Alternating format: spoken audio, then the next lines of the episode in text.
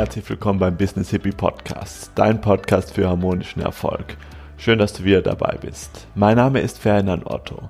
Ich arbeite als Visionsmentor und ich habe es mir zur Aufgabe gemacht, Menschen beim Erreichen ihrer Ziele zu unterstützen, sei es persönlicher oder beruflicher Natur. In diesem Podcast bekommst du alle Tools, die es dazu braucht, um in deiner Vision anzukommen. Heute habe ich mir wieder einen ganz tollen Interviewpartner geholt und zwar den Patrick Steinmetz. Patrick ist Funder oder Founder von Speak Up. Das ist eine Plattform für extra junge Speaker. Die hat er gegründet, weil er selbst gerne auf die Bühne wollte und er hat dann einfach gesagt, ja, organisiere ich mir dann eben einfach meine eigene Plattform. Wir reden darüber, wie er es geschafft hat, seine ersten Speeches zu halten. Und wenn äh, du auch mal Interesse hast, auch selbst mal Speaker zu werden, auch in diese Szene einzutauchen, dann hör dir diese Folge auf jeden Fall bis ganz zum Schluss an. Dann erzählt er nämlich auch, ähm, wie man den Einstieg in diese Szene schafft. Und ich schätze Patrick einfach so sehr, weil er einfach so ein total lockerer und ehrlicher und authentischer Mensch ist, der einfach sagt, ja, wenn du irgendwas zu sagen hast, dann mach es doch einfach. Und der einfach jeden, der ähm, wirklich, wirklich möchte und sich wirklich traut, auch eine äh, Bühne gibt. Beim nächsten Speaker bin ich auch zu Gast. Das ist am 18.06. Äh, da geht es darum, wie ich quasi meinen Weg aus meinem Hamsterrad gefunden habe und anschließend gibt es dann auch noch eine ähm, QA-Session mit mir, wo ich dann äh, euch mein Lieblingstool vorstelle, wenn es darum geht, Klarheit für die Vision zu bekommen. Das Ganze ist kosten, ähm, vollkommen kostenlos. Ich schicke euch einfach die Infos unten in die Show Notes und würde mich mega freuen, wenn ihr auch dabei seid. Und jetzt wünsche ich euch viel Spaß und Erkenntnis bei dieser Folge. Einen wunderschönen guten Tag, Patrick. Schön, dass du dir Zeit genommen hast. Gerne, Ferdinand, gerne. Äh, Mache ich immer gerne solche Interviews. Ich finde das tatsächlich eines der cooleren Formate immer im Interview. Da kommt man immer so schön ins, ins Quatschen und sich austauschen. Mhm, genau. Patrick, du gibst jetzt ja schon seit einer längeren Zeit mit Speak Up. Das ist eine Plattform, die hast du gegründet, jungen Nachwuchsspeakern eine Plattform, um sich zu zeigen. Magst du uns mal darüber ein bisschen erzählen? Wie hat das Ganze angefangen? Das Ganze hat angefangen, dass ich mich im Jahr 2017, glaube ich, so sehr viel mit Persönlichkeitsentwicklung selber beschäftigt habe. Ähm, ich war zu dem Zeitpunkt Teamleiter, ähm, ganz normal in einer Festanstellung und habe mich mit vielen Coaches und Trainern auseinandergesetzt. Ich kannte Tobi Beck schon seit 2011. Da hatte ich damals bei dem äh, erste Coachings, als er noch bei Vapiano war und das hat mich so immer begleitet. Dann habe ich meine eigenen Inhalte irgendwann erstellt und an meinen Mitarbeitern, ich sag mal, ausgetestet wie das denn so wirkt, wie das denn ankommt. Und dann kommt der Moment, wo ich mir dachte, das ist jetzt nicht nur von einem Mitarbeiter, ich will das so ein bisschen in die Welt raustragen. Und habe dann viele andere Leute kontaktiert. So, hey, ich mache deine Vorband. Ich, ich komme vorbei, ich mache die Lacher, ich heize ein bisschen an und jeder braucht doch so eine Vorband. Daraufhin hat er sich aber keiner gemeldet. Oder äh, Leute haben dann dir probiert, natürlich ihren, ihr 5000 Euro Ticket verkaufen, wo du dann auf der Bühne auftreten darfst oder 1000 Euro irgendwas. Ähm, das Geld hatte ich nicht und wollte ich auch nicht ausgeben. Und habe dann mir gesagt, so hey, äh, dann mache ich das eben selber. Ich habe auch ein gutes Netzwerk. Vielleicht will da noch ein paar Leute mit auftreten und innerhalb von, ich glaube, halben Stunde oder so war dann schon in der einen WhatsApp-Gruppe, die ich habe, war dann, die Plätze waren dann vollkommen belegt. Also war alles ziemlich schnell weg.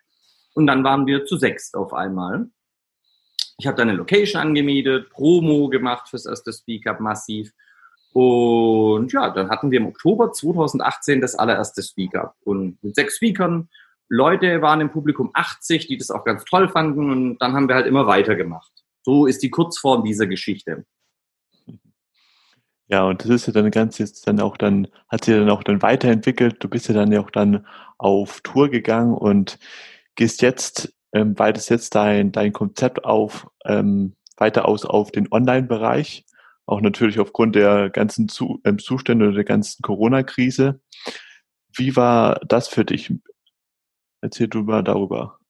Also die, die, die Deutschlandtour, die wir gemacht haben, ist dann auch so entstanden, dass ich gesagt habe, ich will das nicht mehr nur in Leipzig machen, ähm, weil da hat das Ganze halt angefangen, sondern ich will mal auch gucken, wie die anderen Städte das so annehmen. Dann auch halt eben wieder geplant, Locations gebucht, äh, mir eine Truppe zusammengesucht, die immer wieder, ähm, aber aus, also die, die Truppe war diesmal ein bisschen die Herausforderung, weil das ja sehr, sehr anstrengend ist. Sind dann auch manche haben zugesagt, sind dann wieder abgesprungen, aber es kam immer wieder so, dass dann Leute sich doch bereit erklärt haben, mitzukommen. Und das finale Line-Up, was wir dann hatten, war auch wirklich krass powermäßig. Und da haben wir wirklich die äh, sieben Tage in sieben Städten durchgezogen. Also wir sind wirklich im, wir sind in Berlin gestartet, dann am Montag, dann Hamburg, dann ähm, Köln, Frankfurt, Stuttgart, München, Leipzig. Das alles mit einem Flixbus. Ähm, sind wir, oder Flix-Train auch teilweise und einmal auch Bahn aber so halt mit öffentlichen Verkehrsmitteln durch die Gegend getingelt, in acht Bettzimmern geschlafen bei A und O, äh, die uns glücklicherweise gesponsert haben, was super, super cool war. Ähm, ja, und dann dachte ich mir, okay, jetzt machen wir mit den Events weiter in den Städten. Und dann kam natürlich jetzt die Pandemie-Geschichte, ähm, wo man gesagt hat, Events sind nicht mehr erlaubt. Wir hatten da noch offene Events. Eins hatte ich mit dir in Hamburg, beziehungsweise zwei in Hamburg, eins in Frankfurt und eins in Stuttgart. Und ähm, ja, die mussten dann natürlich gecancelt werden und dann kam Caroline König ins Spiel. Caroline hat ähm, das Ganze mir dann so in den Kopf gelegt, hey, lass uns das doch digital machen, über Zoom, warum denn nicht? und ich war erst ein bisschen skeptisch, weil ich da halt eben das sehe, wenn man auf der Bühne steht, ähm, ist das nochmal ein echt anderer, anderer Modus, wenn man die Leute vor sich hat, das Licht ist auf einem, man schwitzt, weil das Licht warm ist. Man hat das Mikro in der Hand.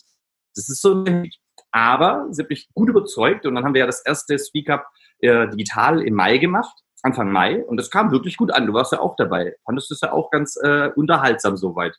Mhm. Und auch hier wieder haben wir dann gesagt, war cool, gutes Feedback, dann machen wir das ein zweites Mal und da bist du ja dann selber mit dabei dieses Mal als Speaker. Ja, genau, da freue ich mich schon ganz arg drauf. Sag mal, du standest jetzt aber auch schon auf großen Bühnen. Hast du zum Beispiel auch schon mal einen TED-Talk gehalten und bist ja schon im, in den ganzen Bereich Keynote Speaking schon, schon ziemlich affin. Wie kam das jetzt ähm, bei dir genau? Also wie kam es wie kam's bei dir, dass du mal deine erste große Bühne hattest? Und wie hast, hast du das also eigentlich für dich so entdeckt?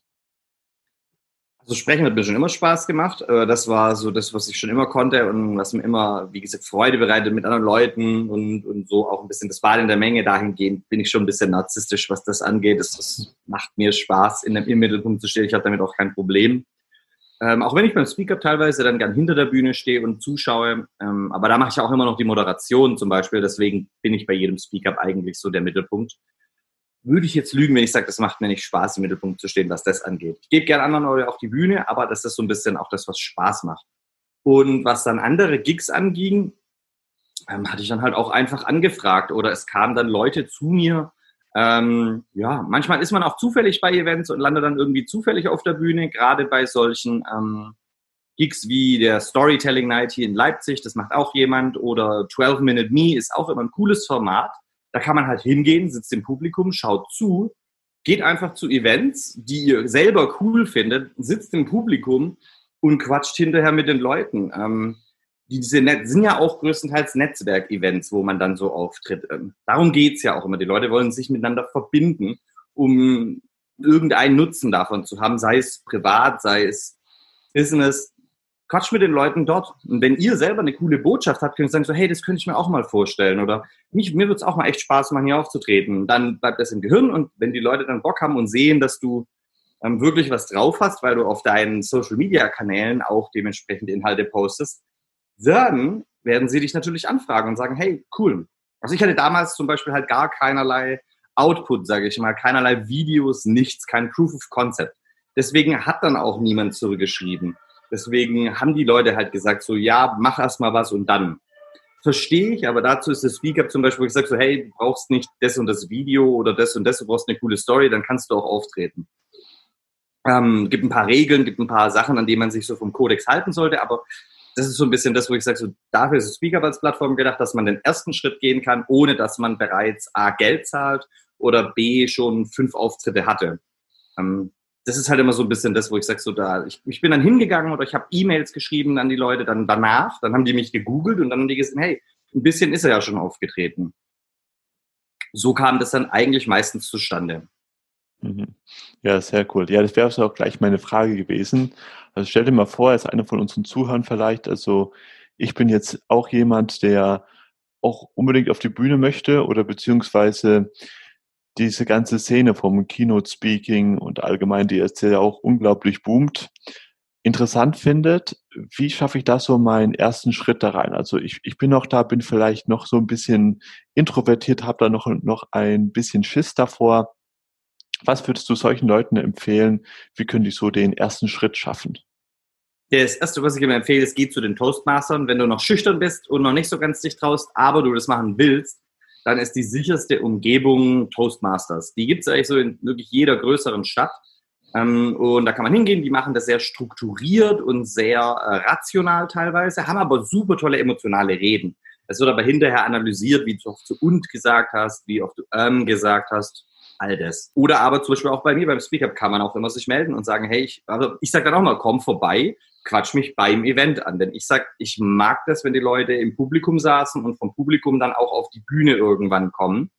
Ähm, das ist mir wichtig, dass sie verstehen, wer ich bin und wer das, was das Speak-up ist, was das bedeutet, dass es nicht so ein äh, Motivationsevent, dass es so auf die Kacke haut und hier äh, Chakas macht und sonst noch was, sondern dass wir einfach wirklich klein und nett sind und so ein bisschen kuscheliger eher. Äh, das ist so ein bisschen, wo ich dann sage, komm vorbei und geh zu den Events und quatsch mit den Leuten. Also wenn du sagst, ich will bei Dirk Kräuter im Vorprogramm auftreten, dann geh zu Dirk Kräuter und quatsch ihn an der Seite voll das ist so, wo ich sagen würde, beste, beste Idee dahin zu gehen. Wo siehst du jetzt da noch das äh, Speak Up für dich? Also wie wird sich das noch weiterentwickeln? Welche Ideen und Visionen hast du damit?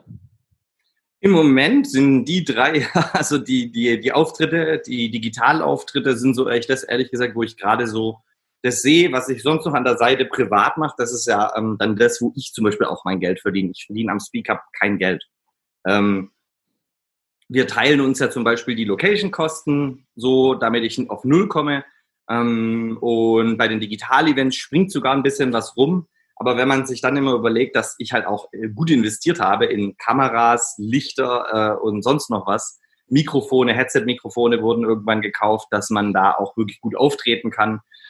Ja, das ist ein auf Null-Event, darauf läuft's hinaus und ähm, das Digitale wirft jetzt was ab, aber damit kaufe ich halt wieder Equipment, das die Shows dann besser macht. Ähm, ja, wo geht der Ding hin? Weiterhin einfach Menschen groß machen, weiterhin zuschauen, wie dann, was danach passiert. Das ist so immer witzig. Von Leuten, die ihr Video haben, ähm, bei uns, also ich mache ja auch die Videos, ich filme das ja auch ähm, mit einem guten Ton und einem guten Bild und dann stellen wir das auf YouTube. Und ich sehe sehr oft, wie die Videos noch weit im Nachhinein immer geklickt werden. Ganz konstant. Immer mal wieder, ah, der Ferdinand ist ein interessanter Coach, Trainer. Äh, gucke ich mir mal seine Keynote noch an, was der so redet. So läuft's ja eigentlich. Und das finde ich immer so ganz interessant danach zu sehen. Also dieses, was passiert noch danach und wohin gehen wir? Also ich will zum Beispiel nicht größer werden, was Locations angeht. Auch jetzt, wo es kein Gedankentanken mehr gibt. Und das Greater heißt und äh, was weiß ich, solche, solche über 100 Mann Events will ich gar nicht machen. Ich will es klein und fein haben und das ist in dem Punkt erstmal gerade so, ja.